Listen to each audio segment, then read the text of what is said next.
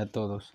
Eh, ¿Cómo están? Una vez más, aquí eh, poder traerles ahora al hablar sobre eh, el ministerio, el carácter, la forma mm, de cómo fue formado ahora el apóstol Felipe, ¿no? llamado por MacArthur en este libro de 12 hombres comunes y corrientes, ya llamado como el, el analítico.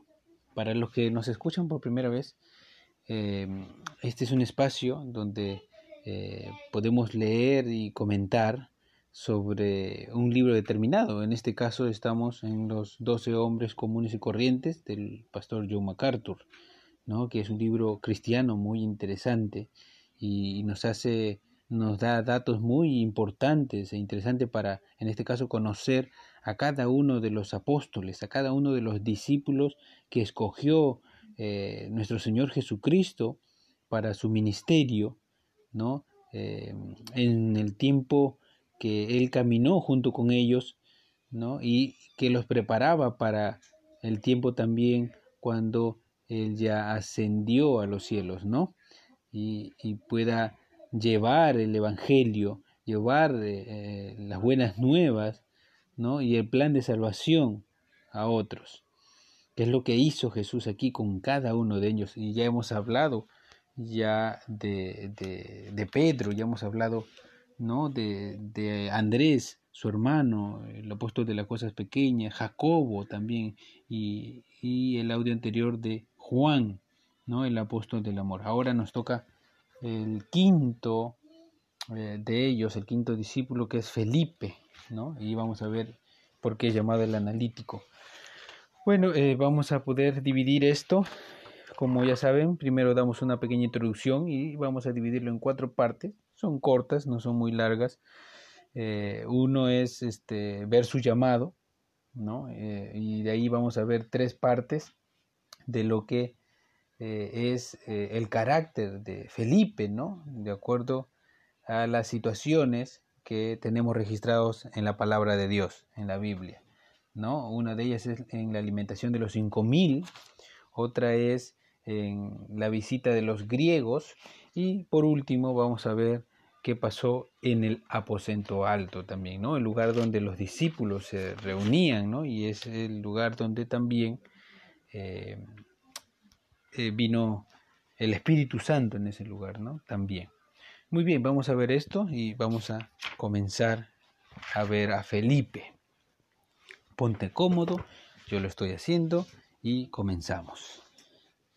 Bien, en Juan 6.7 va a decir, Felipe le respondió, 200 denarios de pan no bastarían para cada uno de ellos.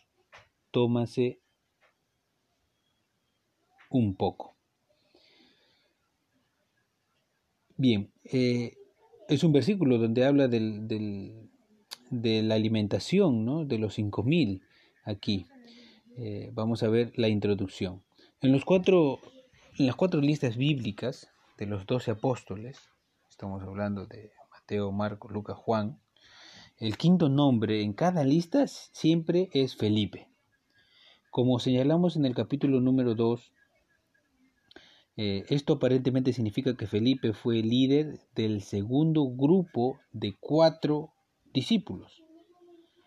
¿no? Al comienzo dijimos que habían tres grupos de cuatro, formados de cuatro, y siempre el primero de cada cuatro era, eh, digamos que tenía cierta, cierto liderazgo hacia ese grupo, ¿no? Así estaba dividido. Eh, en cuanto al registro bíblico, Felipe desempeña una función algo menor comparada con la de los cuatro hombres del grupo 1. Y ya hemos visto quiénes son los del grupo 1, Pedro, eh, su hermano Andrés, Jacobo y el hermano de Jacobo, que era Juan. No obstante, se le menciona en varias ocasiones de modo que emerge del grupo grande de doce como un personaje que se distingue de los demás. Felipe es un hombre griego, es un nombre griego, que quiere decir amante de los caballos. También debe de haber tenido un nombre judío, ya que los doce apóstoles eran judíos, pero su nombre judío no se da.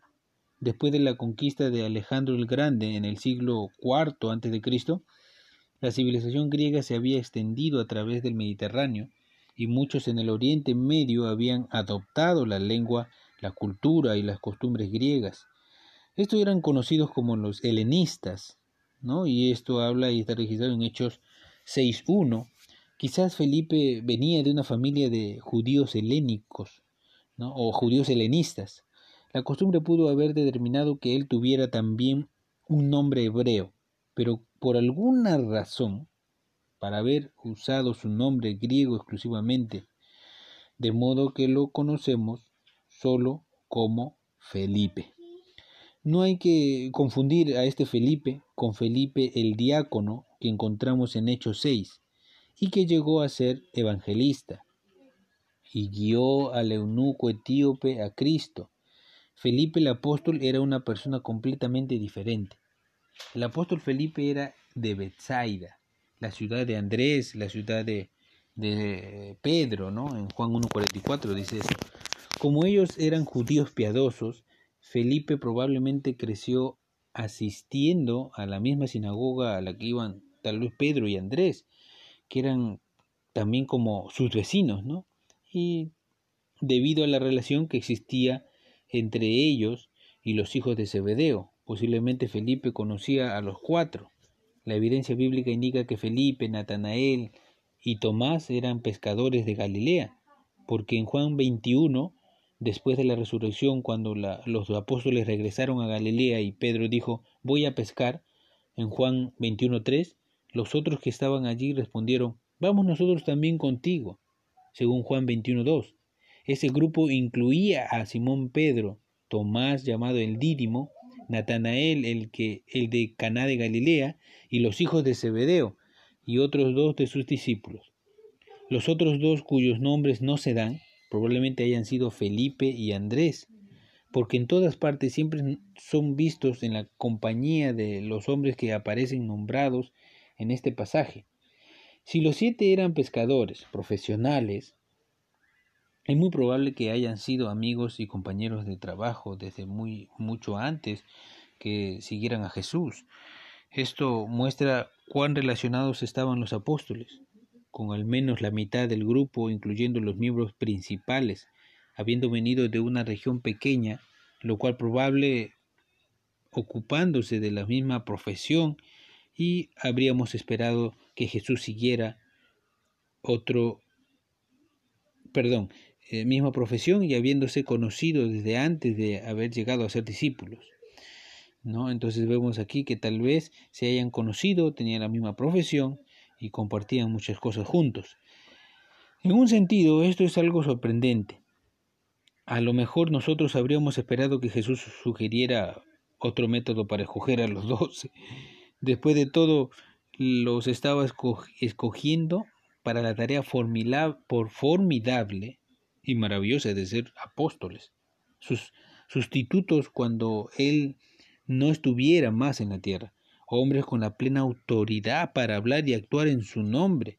Quizás habríamos esperado que buscara por toda la tierra para encontrar los hombres más dotados y mejor calificados, ¿no? Pero en lugar de eso escogió a un pequeño grupo de pescadores, un grupo diverso de hombres y a la vez hombres comunes y corrientes, así como tú y yo, que ya se conocían y que no tenían ni talentos ni habilidades excepcionales y dijo, van a resultar.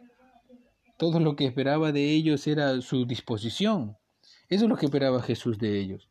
Los atraería a Él, los entrenaría, los dotaría y les daría poder para servirle, debido a que predicarían el mensaje de Jesús y harían milagros por su poder estos rudos pescadores estaban mejor preparados para la tarea de lo que hubiera podido estar un grupo de rutilantes prodigiosos eh, tratando de operar con sus propios talentos. A pesar de eso, actuaron a veces como primadonas. Quizás una de las razones de Jesús para seleccionar y llamar a este grupo particular haya sido que en su mayor parte ya no llevaban bien los ya no se llevaban bien los unos y los otros. De todas formas, después de haber escogido a Pedro, Andrés y Juan, Jesús localizó y llamó a Felipe, oriundo de la misma aldea de la que había llamado a Pedro y Andrés? Betsaida. ¿Qué sabemos de Felipe? Mateo, Marcos y Lucas no dan detalle alguno sobre él. Todos los datos sobre Felipe aparecen en el Evangelio de Juan. Y es de este Evangelio que descubrimos que Felipe era una persona completamente diferente de Pedro. Andrés, Jacobo o Juan. En el relato de Juan, a menudo Felipe aparece junto a Natanael, también conocido como Bartolomé, de modo que podemos asumir que los dos eran compañeros bastante cercanos, pero Felipe es singularmente diferente aún de su amigo especial. En realidad es único entre todos los discípulos. Si podemos si ponemos juntas todas las piezas que ofrece el apóstol Juan sobre Felipe, pareciera que éste era un analista clásico. Era un hombre de hechos y números, un hombre práctico que se guiaba por las reglas y no era propenso a pensar en lo que estaba por delante. Era la clase de persona que tiende a ser el aguafiesta del grupo, un pesimista, un individuo de visión estrecha, a veces incapaz de ver el cuadro global y a menudo obsesionado por identificar las razones por las cuales eh, por las cosas no se puedan hacer, que no se pueden hacer. En lugar de encontrar nuevas formas de hacerlas, eh, su predisposición era hacia el, el, pragmatismo y el cinismo, y a veces hacía el derrotismo en lugar de ser un visionario. Eh, características que tenía eh, Felipe, ¿no? Ahora vamos a poder entrar a su llamado, vamos a ver ese, ese momento exacto donde es llamado por el Señor Jesucristo y analizar un poco de esto. Sí, dice, nos encontramos por primera vez con Felipe en Juan capítulo 1, el día después que Jesús hubo llamado a Andrés, a Juan y Pedro. Usted recordará que Jesús había llamado a estos primeros tres en el desierto, donde aprendían eh, a los pies de Juan el Bautista.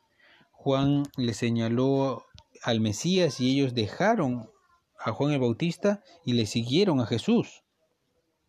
Juan escribe, y cito, el siguiente día quiso Jesús ir, Jesús ir a Galilea y halló a Felipe y le dijo, sígueme, en Juan 1.43.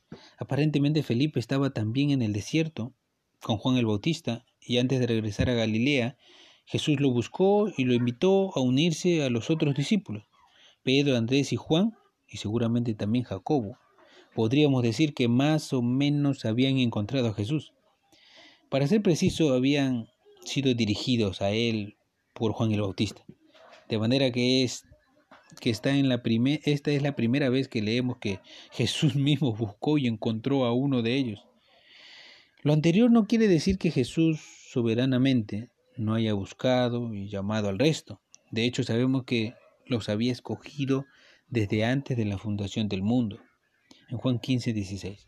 Jesús le dice, no me elegiste ustedes a mí, sino que yo os elegí a ustedes. Pero en las descripciones de cómo ellos encontraron a Jesús, este lenguaje es único para el llamado de Felipe. Este es el primero a quien Jesús buscó físicamente y el primero a quien Jesús dijo, sígueme. A propósito, es interesante notar que al final de su ministerio terrenal Jesús haya tenido que decirle a Pedro, sígueme. En Juan 21, 19, 22. Aparentemente Pedro todavía necesitaba esa palabra de aliento después de su fracaso la noche en que Jesús fue traicionado. Pero Felipe fue el primero en oír y obedecer estas palabras desde el principio. Jesús buscó activamente a Felipe y lo encontró y lo invitó a seguirle. Y encontró a Felipe a un discípulo anhelante y dispuesto. Es obvio que Felipe ya tenía un corazón que buscaba, por supuesto, un corazón que buscaba prueba que Dios está soberanamente llamando a la persona porque, como dijo Jesús, ninguno puede venir a mí si el Padre que me envió no lo trajese. En Juan 6:44. Y de nuevo ninguno puede venir a mí si no lo fuere dado del Padre. Versículo 65. Nos damos cuenta de que Felipe tenía un corazón anhelante por la forma en que respondió Jesús. Felipe halló a Natanael y le dijo, Hemos hallado aquel de quien escribió Moisés en la ley, así como los profetas, a Jesús el hijo de José de Nazaret. Juan 1.45.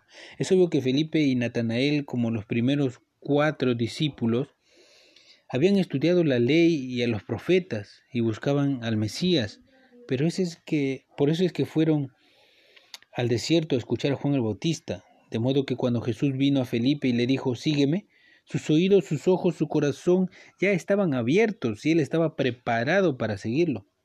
Fíjese en algo, fíjate en algo interesante acerca de la expresión que Felipe usó al hablar a Natanael. Hemos hallado a aquel.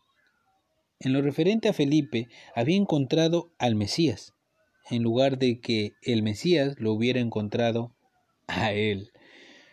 Aquí vamos la clásica tensión entre elección soberana y la elección humana. El llamado a Felipe es una ilustración perfecta de cómo ambas existen en perfecta armonía. El Señor encontró a Felipe, pero Felipe sintió que él había encontrado al Señor. Desde la perspectiva humana ambas cosas eran verdad, pero desde la perspectiva bíblica sabemos que la elección de Dios es la determinativa. No me elegiste ustedes a mí, sino que yo los elegí a ustedes, claramente en Juan 15, 16. Es más, desde una perspectiva humana, desde el punto de vista de Felipe, este fue el fin de su búsqueda, por la gracia de Dios. Él había sido fiel y un verdadero buscador, era dedicado a la palabra de Dios y creía en la promesa del Antiguo Testamento de que vendría un Mesías. Ahora lo había encontrado, o más bien, él lo había encontrado a él. Felipe no solo tenía un corazón que buscaba, sino que también tenía el corazón de un evangelista personal. Su primera acción después de encontrarse con Jesús fue ir a buscar a su amigo Natanael y hablarle sobre el Mesías. Permítanme decirles que estoy convencido de que la amistad provee el terreno más fértil para la evangelización. Eso es sin duda, es una verdad.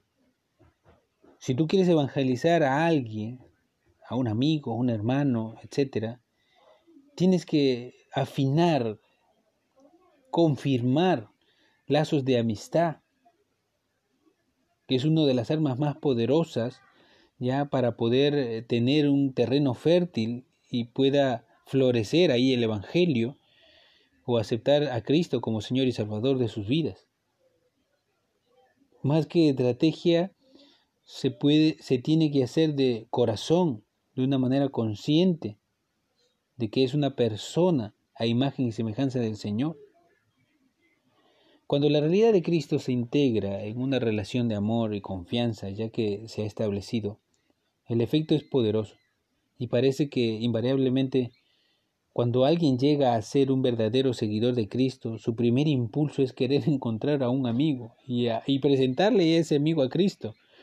Tal dinámica se ve en el instinto espontáneo de Felipe de ir a buscar a su amigo Natanael y hablarle del Mesías. Y es así como sucedió con varias personas, cristianos que, que un día aceptaron a Cristo y después se encontraron en su primer amor y querían hablar de Él y de lo que Jesús hacía en sus vidas y que la única solución a sus problemas el único consuelo a su dolor es Jesucristo. Ese es el primer amor del cristiano. Bien, el lenguaje de que Felipe usó, usó traición a su asombro al descubrir quién era el Mesías. Aquel de quien Moisés escribió y aquel anticipado por los profetas no era otro que Jesús, el hijo de José de Nazaret, el hijo de un humilde carpintero. Natanael, como eh, como veremos en el capítulo que sigue, eh, estaba en un comienzo confundido, Natanael le dijo, ¿de Nazaret puede salir algo de bueno? En Juan 1.46. Bethsaida estaba al norte de Nazaret, pero ambas estaban en Galilea, no lejos la una de la otra. Natanael mismo venía de Caná, en Juan 21.2, una aldea que quedaba apenas un poco al norte de Nazaret.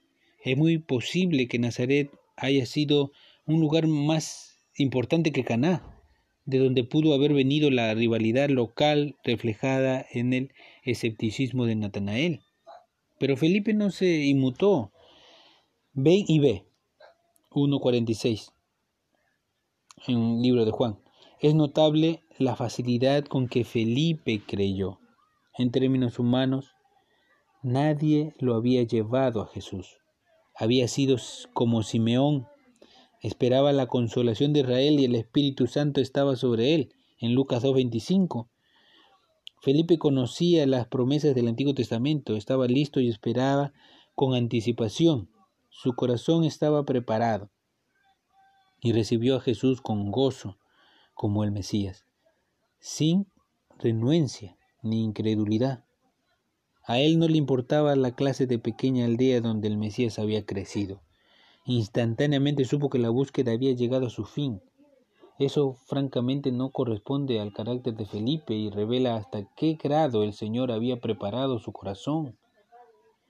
Su tendencia natural debió haber sido refrenarse, dudar, hacer preguntas y esperar y ver. Como estamos a punto de descubrir, él no era una persona que tomaba decisiones con rapidez. Pero afortunadamente, en este caso, ya había sido atraído a Jesús por el Padre. Y como Jesús dijo, todo lo que el Padre me da, vendrá a mí. En Juan 6:37. Pasamos entonces a la segunda parte, eh, en la situación de la alimentación de los cinco mil. Sí, dice, nuestro próximo encuentro con Felipe ocurre en Juan capítulo 6 en la alimentación de los 5000. Nos referimos a este episodio en el capítulo 1. Volvimos a considerarlo más detalladamente en el capítulo 3, cuando estudiamos el carácter de Andrés. Volvemos ahora para otro vistazo a la alimentación de los 5000. Esta vez a través de los ojos de Felipe. Y aquí descubrimos qué clase de hombre era Felipe. Ya sabemos que estudiaba el Antiguo Testamento. Sabemos que lo interpretaba literalmente y que creía en el Mesías. De manera que cuando el Mesías llegó y le dijo, sígueme, aceptó a Jesús inmediatamente y lo siguió, sin dudar. Este era el lado espiritual de Felipe. Su corazón era recto, era un hombre de fe, pero a menudo fue un hombre de fe débil. Aquí empieza a mostrarse su personalidad. Juan dice que una gran multitud había buscado a Jesús y lo había encontrado al pie de un monte con sus discípulos. Como vimos en el capítulo 1, perdón, decir que este era un gentío de cinco mil personas no, no hace justicia al tamaño de la multitud. Juan 6.10 dice que en la multitud había cinco mil hombres. Debe de haber habido otros varios miles entre mujeres y niños. No sería exagerado decir que pudo haber diez mil o veinte mil. En cualquier caso era una muchedumbre. Y según Mateo 14:15, la noche se acercaba. La gente necesitaba comer. En Juan 6:5 dice, cuando alzó Jesús los ojos y vio que había venido a él una gran multitud, dijo a Felipe, ¿de dónde compraremos pan para que coman estos? ¿Por qué la pregunta únicamente a Felipe? ¿Por qué la pregunta únicamente a Felipe? Juan dice, pero esto decía para probarle, porque él sabía lo que había de hacer. Habla en el versículo 6. Aparentemente Felipe era el administrador apostólico, el analítico quien estaba a cargo de los arreglos para las comidas o otros aspectos de logística del grupo. Sabemos que Judas tenía la responsabilidad de guardar el dinero, y lo registra Juan 13:29. De modo que tiene sentido que alguien estuviera a cargo de coordinar la adquisición o distribución de los alimentos o provisiones. Era un trabajo que ciertamente era apropiado para la personalidad de Felipe. Haya sido oficial o extraoficial, parece haber sido la persona que estaba siempre preocupada con la organización y, y el protocolo.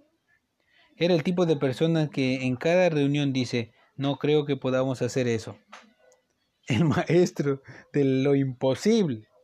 Y aparentemente en lo que se refería a él, casi cada cosa caía dentro de esta categoría. De modo que Jesús lo estaba probando. No lo estaba probando para saber lo que estaba pensando. Jesús ya lo sabía en Juan 2.25.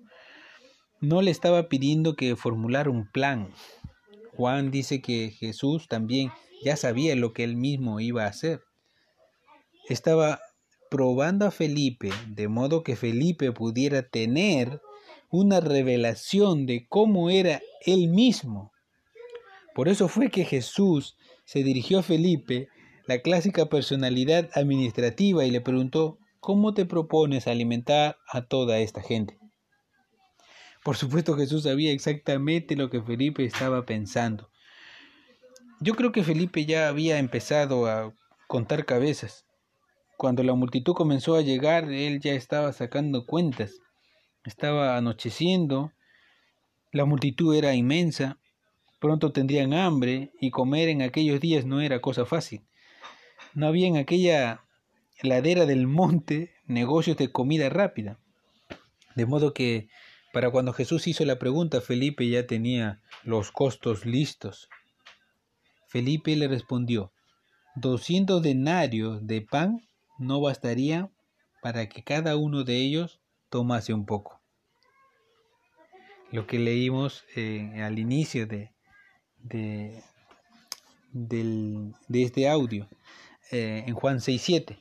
Aparentemente, desde el momento que por primera vez vio a la multitud, se había puesto a pensar en las dificultades de proveerles comida, en lugar de pensar qué ocasión más sublime Jesús va a enseñar a esta multitud. Qué tremenda multitud para el Señor. Pero no pensó así. Lo que Felipe vio en su pesimismo fue la imposibilidad de la situación. Felipe había estado presente cuando Jesús creyó, creó vino del agua, en Juan 2.2. Había visto numerosas veces cuando Jesús había sanado enfermos, incluyendo varios milagros creativos y regenerativos. Pero cuando vio aquella gran muchedumbre, empezó a sentirse abrumado por lo imposible. Cayó en el error de pensar que en, en lo material. Y cuando Jesús probó su fe, respondió con abierta incredulidad, no se puede hacer. Desde una perspectiva puramente humana, él estaba absolutamente en lo cierto. Un denario era la paga de un día de un trabajador común y corriente. Eso lo dice Mateo 22. En otras palabras, entre todos los discípulos, a lo menos doce de ellos y probablemente muchos más, tenían apenas ocho meses de salario diario de un trabajador para satisfacer sus propias necesidades. Eso no era una gran suma considerando todo lo que había que hacer para la propia alimentación y hospedaje de los discípulos. Con una suma tan pequeña no podían ni siquiera pensar en una escasa merienda para tantas personas. Probablemente Felipe estaba pensando un denario podría comprar doce panes de trigo. La cebada es más barato. Entonces, con un denario podríamos comprar veinte panes de cebada. Si podemos conseguir panes más pequeños, y las partimos en dos, no. Sencillamente es imposible hacer algo. Tal vez haya pensado de esa manera. Ya había calculado que cuatro mil panes de cebada nunca serían suficientes para todos. Sus pensamientos eran pesimistas, analíticos y pragmáticos, totalmente materialistas y terrenales. Una de las cosas esenciales del liderazgo en un sentido de visión, y esto es especialmente verdad eh, para cualquier mm, cuyo maestro es Cristo, pero Felipe estaba obsesionado con asuntos mundanos y por lo tanto se sentía abrumado por la imposibilidad de problema inmediato. Sabía, además, eh, sabía demasiada aritmética para ser osado. La realidad de los crudos hechos ensombreció su fe. Estaba tan obsesionado con esta difícil situación temporal que no se daba cuenta de las posibilidades trascendentales que se encontraban eh, en el poder de Jesús. Estaba tan cautivado por los cálculos del sentido común que no vio la oportunidad que la situación presentaba. Su respuesta debía haber sido, Señor, si tú quieres alimentarlos, pues hazlo. Yo simplemente me dedicaré a observar cómo lo haces. Sé que puedes hacerlo. Tú hiciste vino en Caná y diste a tus hijos el maná en el desierto. Hazlo. Les diremos a todos que formen una fila y tú sencillamente haz la comida. Debió pensar así o responder de esa manera. Pero eso hubiera sido la respuesta adecuada, ¿no? Pero Felipe estaba convencido de que tal cosa simplemente no se podía hacer. El poder sobrenatural ilimitado de Jesús había escapado completamente a su pensamiento. Por el otro lado, Andrés parecía vislumbrar una pequeña posibilidad.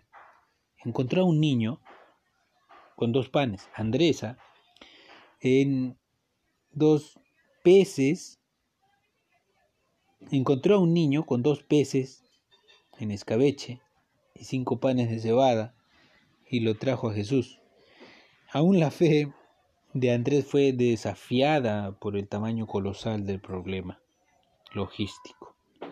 Le dijo Jesús, aquí está un muchacho que tiene cinco panes de cebada y dos pececillos.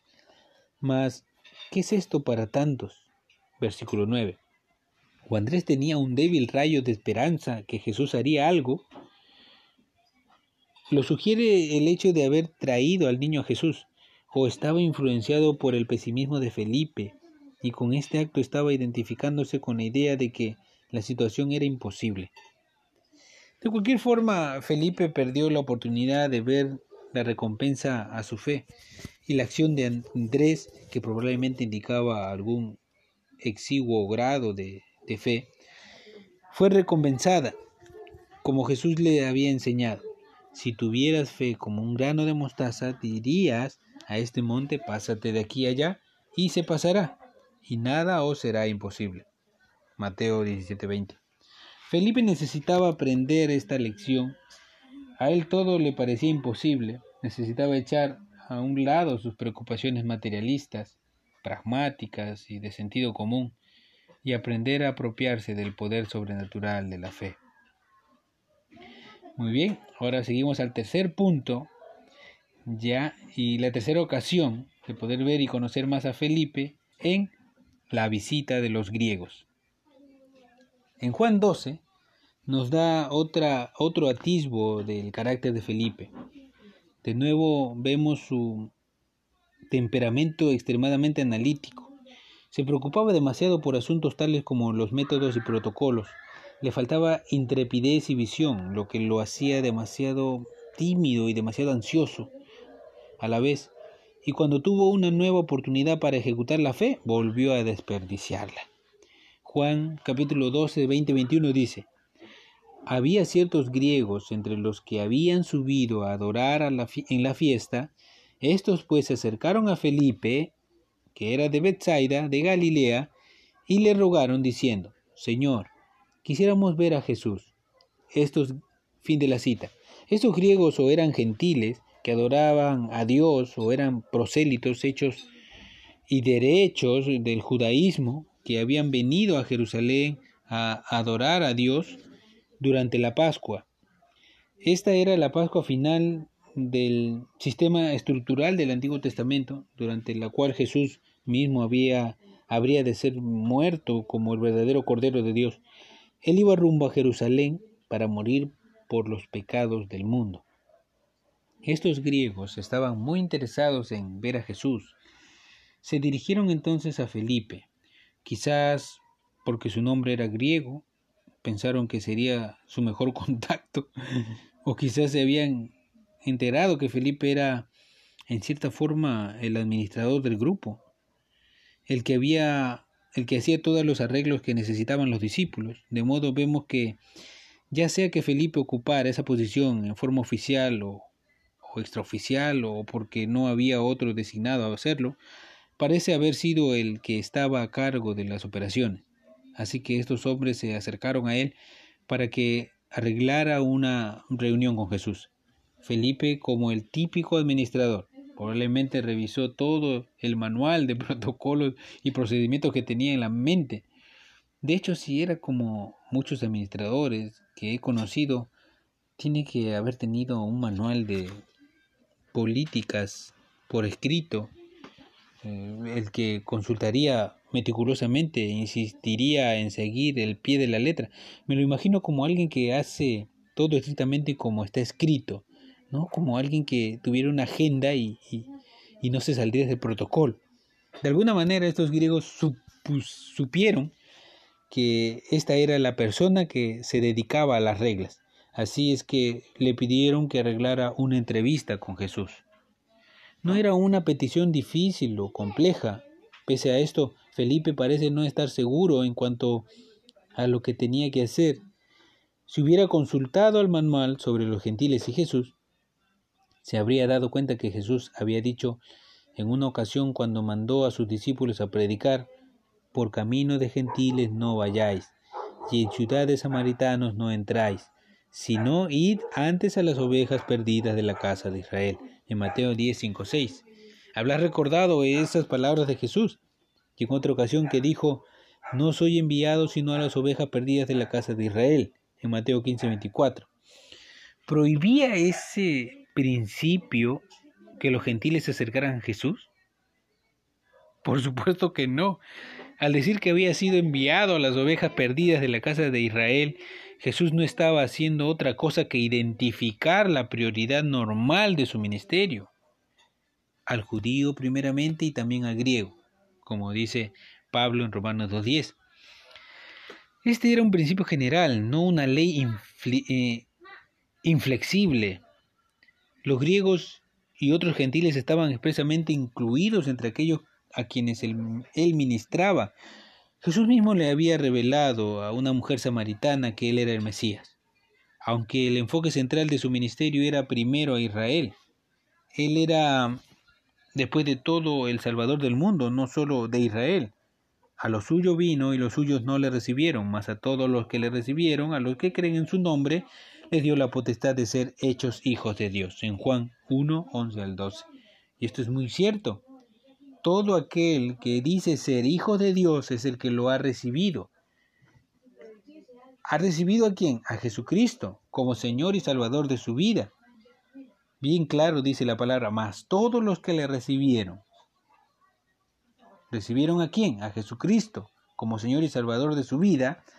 A los que creen en su nombre, les dio la potestad de ser hechos hijos de Dios. Es ahí donde somos hechos hijos de Dios. Todo aquel que acepta, que recibe a Jesús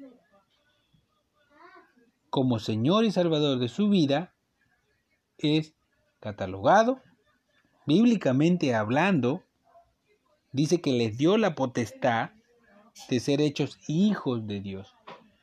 Hijos de Dios. Es ahí donde es, eh, em, de manera literal te conviertes y espiritual y emocional y con todo tu ser eres adoptado, dice ahora la palabra, y eres convertido en un hijo de Dios cuando recibes al Señor Jesucristo ¿no? Eh, eso concuerda con lo que dice eh, Romanos 19 también, ¿no? Pero las personas como Felipe no funcionan bien con las reglas no escritas, porque quieren que cada regla sea rígida e inviolable. No había ningún protocolo en el manual sobre cómo presentar griegos a Jesús y Felipe no estaba preparado para hacer algo que no fuera convencional. No obstante, él tenía un buen corazón, de modo que llevó a los griegos a Andrés Andrés sí que podía llevar a cualquiera a Jesús, y ya lo hemos visto cuando vimos eh, sobre el apóstol Andrés, que le gustaba llevar a Jesús, eh, a, a, la gente a Jesús, ¿no? Y por eso que aquí nos habla de eso. Andrés sí, entonces habrá visto eso eh, Felipe y dice la palabra que Felipe le, lo lleva, lleva a los griegos a Andrés. ¿no? Andrés sí, se, sí que podía llevar a cualquiera Jesús. De modo que Felipe fue y se lo dijo Andrés. Entonces Andrés y Felipe se lo dijeron a Jesús en Juan 12, 22. Obviamente Felipe no era un hombre decidido. No había precedentes en cuanto a presentar gentiles a Jesús, de modo que buscó la ayuda de Andrés antes de dar cualquier paso. Así nadie podría culparlo de no haber hecho las cosas de acuerdo al manual. Después de todo, Andrés siempre estaba llevando gente a Jesús. Andrés sería el culpable si alguien presentaba alguna objeción. Podemos suponer, sin temor a equivocarnos, que Jesús recibió a los griegos con alegría, él mismo dijo todo lo que el Padre me da vendrá a mí, y al que a mí viene no lo echo fuera. En Juan 6:37. Juan 12 no registra nada sobre la reunión de Jesús con los griegos, excepto el discurso que Jesús dio en aquella ocasión. Y cito, Jesús le respondió diciendo, ha llegado la hora para que el Hijo del Hombre sea glorificado. De cierto, de cierto les digo, que si el grano de trigo no cae en la tierra y muere, queda solo, pero si muere lleva mucho fruto. El que ama su vida la perderá, y el que aborrece su vida en este mundo, para vida eterna la guardará. Si alguno me sirve, sígame, y donde yo estuviere, allí también estará mi servidor. Si alguno me sirviere, mi Padre le honrará. En Juan capítulo 12, versículo 23 al 26. En resumen, les predicó el Evangelio y les invitó a que se transformaran en sus discípulos. ¿Estuvo bien que se llevara a estos griegos a Jesús? Absolutamente. Jesús mismo invita a todos a beber del agua de la vida gratuitamente, como dice Apocalipsis 22, 17. Habría sido un error desperdiciar a estos hombres. Felipe parecía saber eso en su corazón aun cuando su cabeza estuviera obsesionada con protocolos y procedimientos. Muy bien, pasamos al cuarto punto y la cuarta situación para conocer más de Felipe, este hombre, gran hombre del Señor, y cómo Jesucristo ha ido moldeándolo cada situación, ¿no? Eh, vamos a ver esta cuarta situación.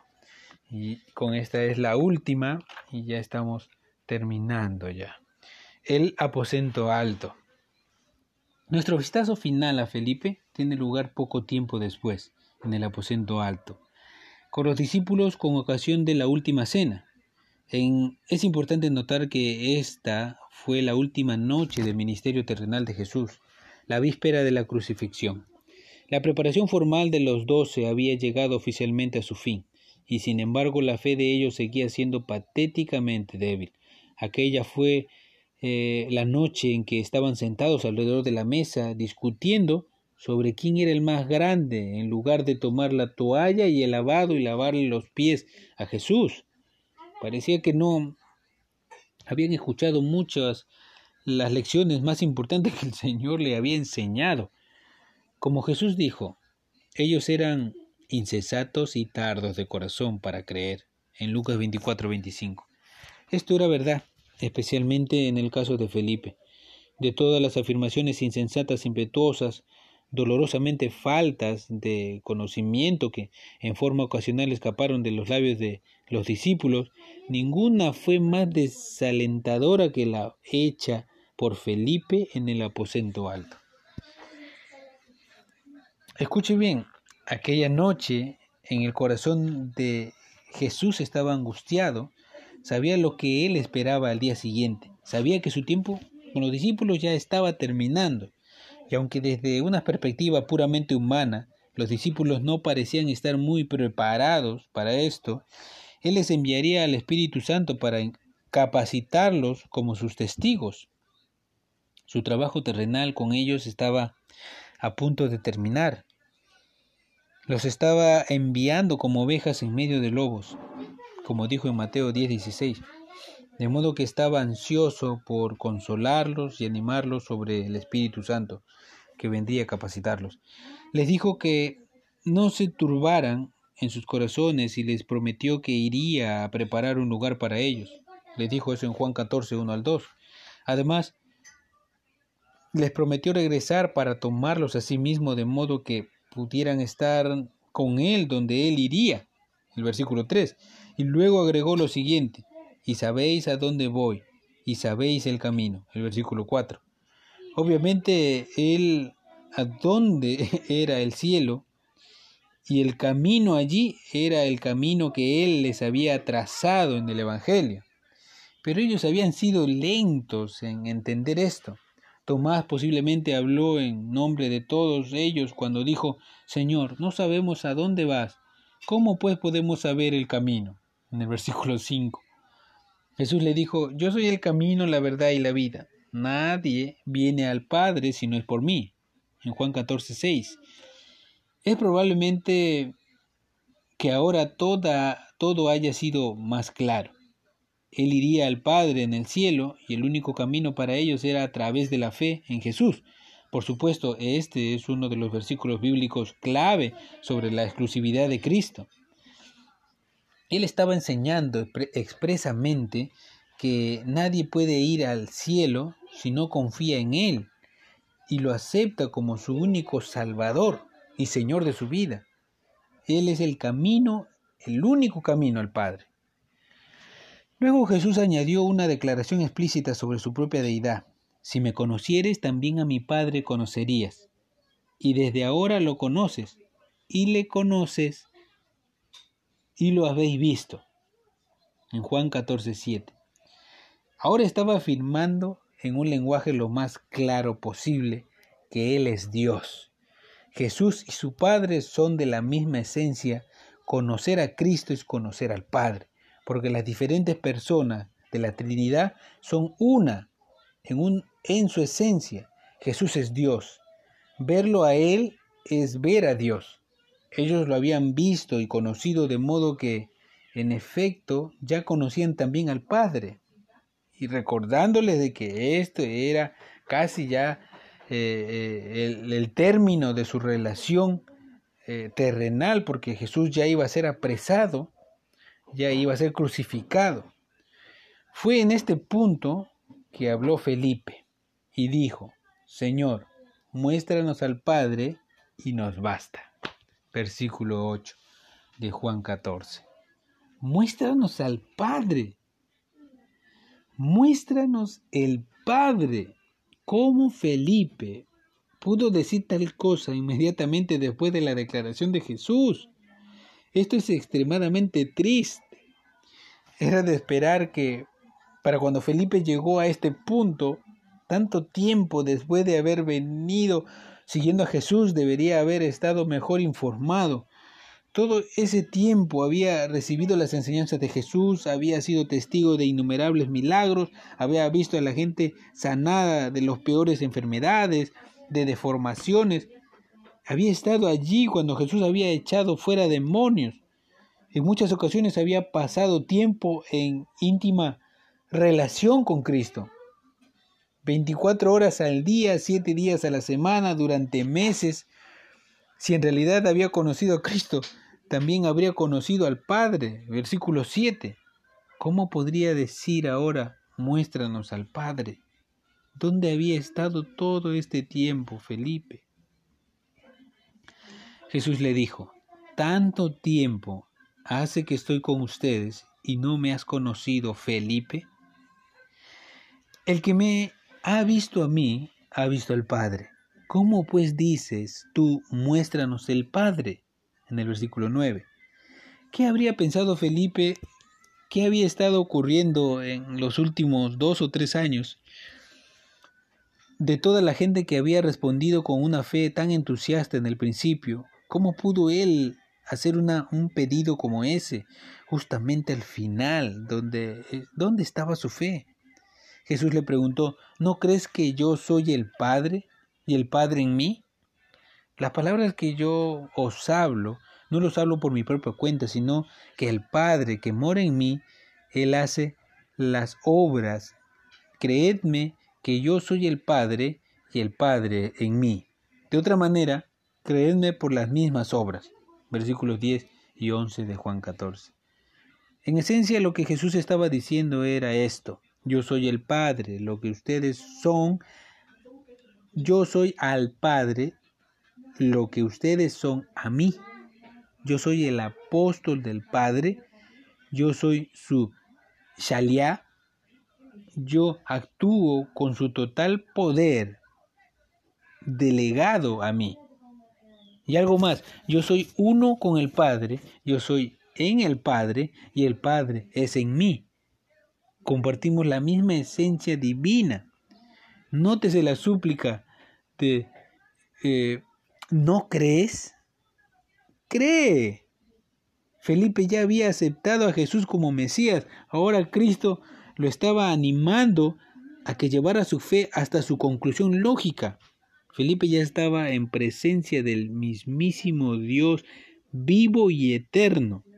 No necesitaba ver ningún milagro más que este. No, no necesitaba ninguna otra prueba dramática. Muéstranos el Padre. ¿Qué estaba diciendo? ¿Qué creía él que había estado haciendo Jesús? Por tres años Felipe había contemplado la faz misma de Dios y aún no veía las cosas con claridad. Su pensamiento terrenal, su materialismo, su escepticismo, su obsesión con los detalles mundanos, su preocupación con los asuntos administrativos y su pequeña mentalidad lo habían privado de una comprensión plena de aquel cuya presencia había disfrutado. Felipe, como los otros discípulos, era un hombre de habilidades limitadas. Su fe era débil, era un hombre de entendimiento imperfecto, era escéptico, analítico, pesimista, renuente, inseguro, siempre quería hacer las cosas de acuerdo con el reglamento. Su mente estaba llena de hechos y de números, lo que lo hacía incapaz de, de captar el cuadro total del poder divino de Cristo, su persona y de su gracia. Era lento para entender, lento para confiar y lento para ver más allá de las circunstancias inmediatas. Todo quería más pruebas. Todavía quería más pruebas. Si hubiésemos tenido que entrevistar a Felipe para la función a la que Jesús lo llamó, quizás habríamos dicho como conclusión, no sirve, no es apto para ser uno de los doce hombres más importantes de la historia del mundo. Pero Jesús habría dicho, es exactamente lo que ando buscando, mi poder se perfecciona en la debilidad. Haré de él un predicador.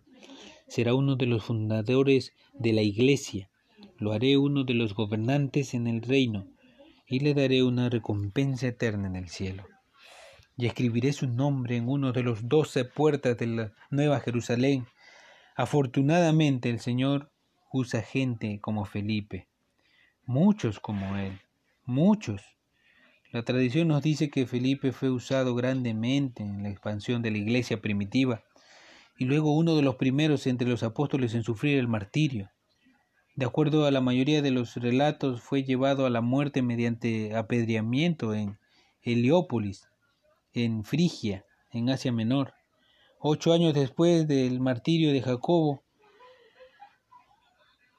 aproximadamente. Antes de su muerte, multitudes vinieron a Cristo por su predicación. Obviamente Felipe superó las tendencias humanas que con tanta frecuencia estorbaron su fe y se levanta con los otros apóstoles como una prueba que lo necio del mundo escogió Dios para avergonzar a los sabios y lo débil del mundo escogió Dios para avergonzar a lo fuerte y lo vil y lo y, y lo vil del mundo y lo menospreciado escogió Dios y lo que no es para deshacer lo que es, a fin de que nadie se jacte en su presencia.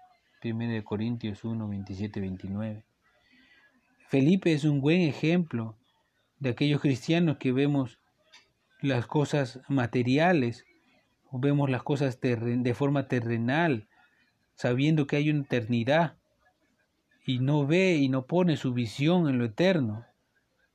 Cuando uno ve y ve, visiona en lo eterno, comienza a hacer tesoros en el cielo, porque sabe que esta vida eh, materialista, sabe que esta vida pasajera que vive un hombre 70, 80, 90 años, solamente es, es corta, es un buen ejemplo.